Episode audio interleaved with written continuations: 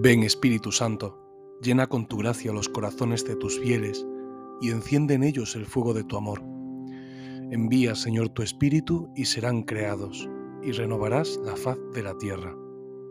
Oh Dios, que iluminas los corazones de tus fieles con las luces del Espíritu Santo. Haznos sentir según este mismo Espíritu y gozar para siempre de sus consuelos. Te lo pedimos por Jesucristo nuestro Señor. Amén. En este día seguimos con el Evangelio de Marcos y seguimos con el mismo tema que dejamos ayer. El tema de hoy es acerca de la pureza del corazón. Dice así el Evangelio. en aquel tiempo llamó Jesús de nuevo a la gente y les dijo, Escuchad y entended todos. Nada que entre de fuera puede hacer al hombre impuro. Lo que sale de dentro es lo que hace impuro al hombre. Cuando dejó a la gente y entró en casa, le pidieron sus discípulos que les explicara la parábola. Él les dijo, ¿también vosotros seguís sin entender? ¿No comprendéis? Nada que entre de fuera puede hacer impuro al hombre, porque no entra en el corazón, sino en el vientre, y se echa en la letrina. Con esto declaraba puros todos los alimentos. Y siguió, lo que sale de dentro del hombre, eso sí hace impuro al hombre, porque de dentro, del corazón del hombre, salen los pensamientos perversos, las fornicaciones, robos, homicidios, adulterios, codicias, malicias, fraudes, desenfreno, envidia, difamación, orgullo, frivolidad. Todas esas maldades salen de dentro y hacen al hombre impuro. Siguen los fariseos con la controversia acerca de las tradiciones externas y la purificación externa. Si recordamos el Evangelio de ayer, estaban sorprendidos porque los discípulos no se habían purificado exteriormente, con lo cual aprovecha el Señor para hacerles ver dónde está la fuente de la impureza. Está en el interior, está en el corazón. Cuando Jesús habla del corazón, obviamente no se refiere al órgano, sino que se está refiriendo al centro íntimo de la persona, el centro del actuar, el centro del sentimiento. Ahí dirige la mirada a Jesús. Y ahí es donde Él identifica la fuente de la pureza de la impureza. En el corazón se juega todo dice Benedicto XVI en el mensaje para la cuaresma de 2010. El evangelista Marcos refiere las siguientes palabras de Jesús que se sitúan en el debate de aquel tiempo sobre lo que es impuro y lo que es puro. Nada hay fuera del hombre que entrando en él pueda contaminarle, sino lo que sale del hombre, eso es lo que contamina al hombre.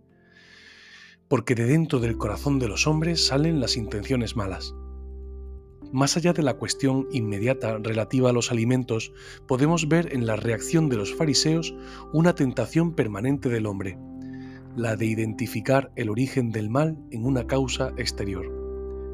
Muchas de las ideologías modernas tienen, si nos fijamos bien, este presupuesto. Dado que la injusticia viene de fuera, para que reine la justicia es suficiente con eliminar las causas exteriores que impiden su puesta en práctica. Esta manera de pensar, advierte Jesús, es ingenua y miope. La injusticia, fruto del mal, no tiene raíces exclusivamente externas, tiene su origen en el corazón humano, donde se encuentra el germen de una misteriosa convivencia con el mal. Lo reconoce amargamente el salmista. Mira, en la culpa nací, pecador me concibió mi madre. sí, el hombre es frágil a causa de un impulso profundo que lo mortifica en la capacidad de entrar en comunión con el prójimo. Abierto por naturaleza al libre flujo del compartir, siente dentro de sí una extraña fuerza de gravedad que lo lleva a replegarse en sí mismo, a imponerse por encima de los demás y contra ellos. Es el egoísmo, consecuencia de la culpa original.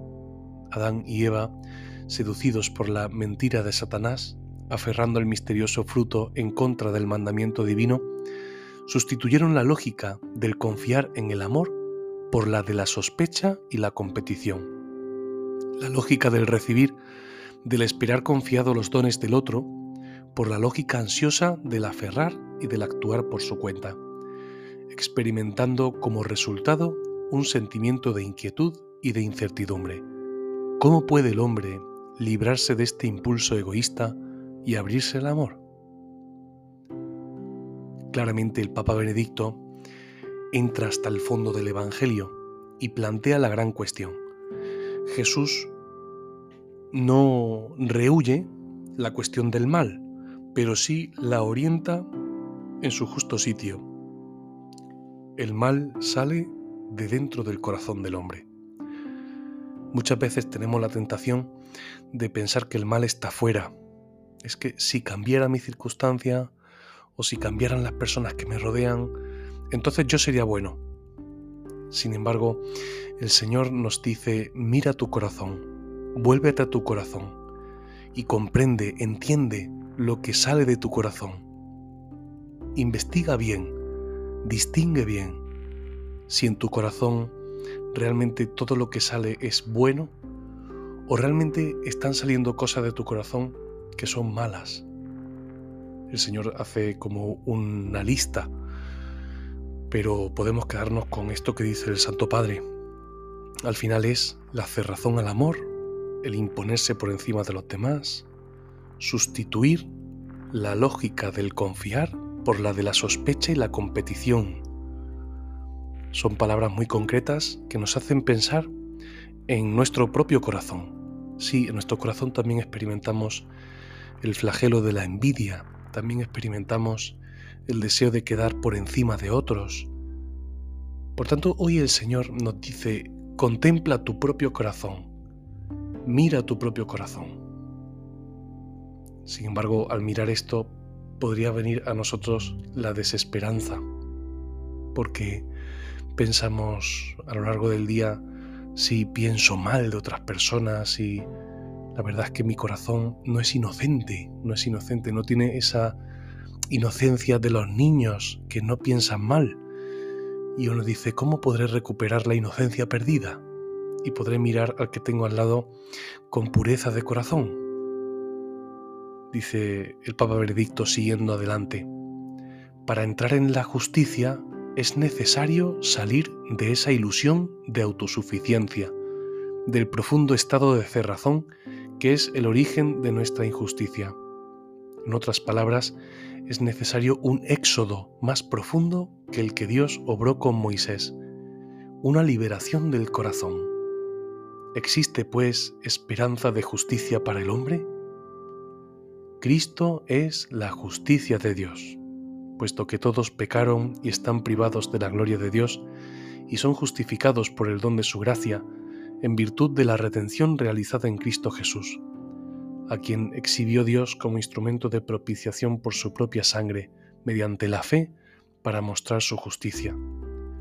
¿Cuál es, pues, la justicia de Cristo? Es, ante todo, la justicia que viene de la gracia, donde no es el hombre que repara, se cura a sí mismo y a los demás, sino Cristo. El Santo Padre orienta claro. ¿Cómo conseguiré yo un corazón puro? Necesito juntarme con el que tiene un corazón puro. Dime con quién andas y te diré quién eres. Y en este caso, juntarse con Jesús, aquel que no cometió pecado, es la receta para la pureza del corazón. Al final necesitamos experimentar la mirada de Cristo, que mira mi corazón y lo transforma con su amor. Lo dice así el Papa Juan Pablo II en una catequesis. Jesús dice a todos, convertíos y creed en la buena nueva. En el origen de toda conversión auténtica está la mirada de Dios al pecador. Es una mirada que se traduce en búsqueda plena de amor, en pasión hasta la cruz, en voluntad de perdón, que manifestando al culpable la estima y el amor de que sigue siendo objeto, le revela por contraste el desorden en que está sumergido invitándolo a cambiar de vida. El hombre no puede vivir sin amor. Permanece para sí mismo un ser incomprensible. Su vida carece de sentido si no se le revela el amor, si no se encuentra con el amor, si no lo experimenta y lo hace propio, si no participa en él vivamente. Una vez que ha descubierto y experimentado al Dios de la misericordia y del perdón, el ser humano ya no puede vivir de otro modo que no sea el de una continua conversión a Él. Por tanto, pidamos al Señor en este día que el Señor mire nuestro corazón, que podamos presentarle todo lo que en Él está impuro, para que Él lo purifique y nuestro corazón realmente se haga bueno como el suyo. Esto es una labor que a veces da miedo, porque nadie tiene gusto en enfrentarse a sus propios demonios. Pero Jesús está al final de esta búsqueda, con una mirada amorosa, no condenando, sino animándonos a la conversión. Él mismo ha venido a purificar el corazón con su gracia. Por tanto, un corazón puro no se consigue a base de hacerse un buen planning, sino a base de encontrarse con Jesús en un encuentro de amor verdadero. Tenemos al mejor médico que ha venido a purificar el corazón. Pidámosle a Él en este día que Él sea el que purifique nuestro corazón, Él nos envíe el Espíritu Santo, Espíritu de pureza, y que nuestro corazón realmente lo vea a Él esta mirada sea una mirada compartida para que cambiemos nuestro modo de actuar y sepamos muy bien que todo a mi alrededor no cambiará si yo no cambio. A la Madre Teresa le preguntaron, Madre Teresa, ¿qué necesita cambiar en el mundo? Y ella le, respondió, usted y yo. Pidamos al Señor hoy la gracia de convertirnos de corazón para que realmente se pueda decir de nosotros, bienaventurados los limpios de corazón, porque ellos verán a Dios. Ven Espíritu Santo, te amamos. Ven Espíritu Santo, te necesitamos. Ven Espíritu Santo, te invocamos junto con María. Oh Señora mía, oh Madre mía, yo me entrego del todo a ti, y en prueba de mi filial afecto te ofrezco en este día mis ojos, mis oídos, mi lengua y mi corazón en una palabra todo mi ser, ya que soy todo tuyo, oh Madre de bondad, guardadme y defendedme como cosa y posesión vuestra. Amén.